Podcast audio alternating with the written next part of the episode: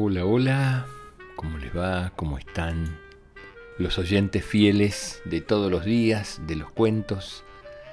Bueno, espero que le estén pasando muy bien y estén cumpliendo con la tarea de la escuela todos los días, conectándose con los compañeros y con la maestra para seguir las clases, aunque estén en casa. Bueno, les traje un cuento muy bonito, que dice así.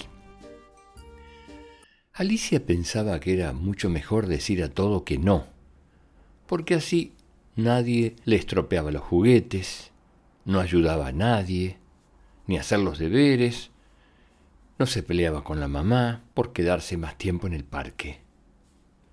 Un buen día, una profesora le preguntó por qué estaba sola en el recreo, y Alicia le contestó que porque cuando le preguntaban si quería jugar a las escondidas, ella contestaba que no. La profesora le explicó que si quería pasarlo bien, probar alguna vez, diciendo que sí. Alicia pensó en lo que su profesora favorita le había dicho. Y cuando le entregaron un papel para ir a pedir autorización a sus papás para hacer una excursión, decidió que esta vez sí iría. El día de la excursión, la primera parada que realizaron fue para ver un mirador donde se veía una gran cascada de agua. Un profesor preguntó, ¿Alguno de ustedes se atreve a bajar conmigo a ver la cascada de cerca? La mayoría de los niños dijeron que no por mucho miedo, porque el camino tenía algo de barro y era empinado. Alicia pensó un minuto sobre esto.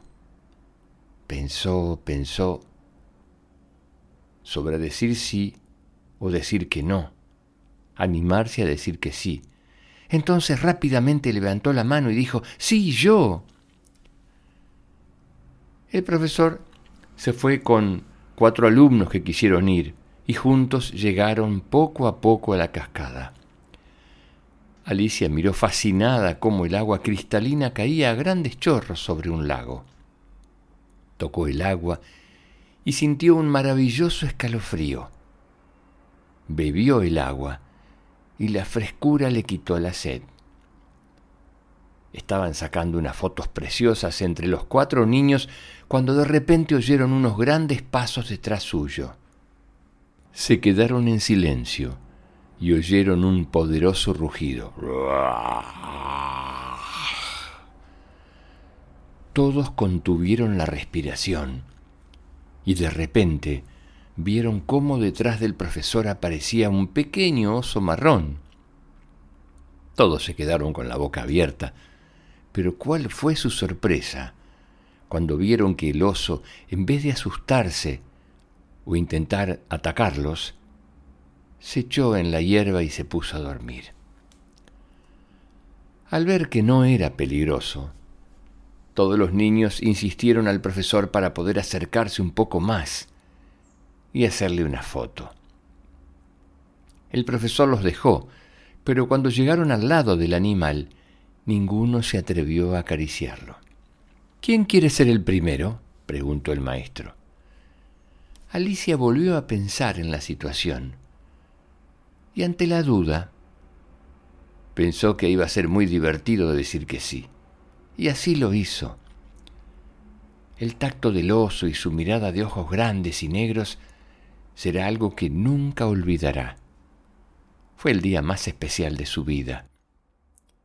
Cuando llegó a su casa y contó la aventura a sus padres, pensó en todas las situaciones en las que a partir de ahora empezaría a decir sí y a disfrutar de sus amigos en el patio. Colorín colorado, este cuento se ha terminado. Y la pregunta de todos los días, después de cada cuento. ¿Cuántas veces dicen que sí a algo, a compartir un juguete, a hacer la tarea, a aceptar cuando les dicen que hay que apagar el televisor? Uno dice sí, a leer, a estudiar, a bañarse o a lavarse los dientes, o están acostumbrados a decir que no y a hacer lo que quieran en casa. ¿Son obedientes? Quiero creer que sí que todos los chicos que escuchan estos cuentos son obedientes, que hacen la tarea, que se portan bien. Bueno, se los dejo para que lo piensen. Les mando un beso enorme. Chao chicos. Hasta el próximo cuento.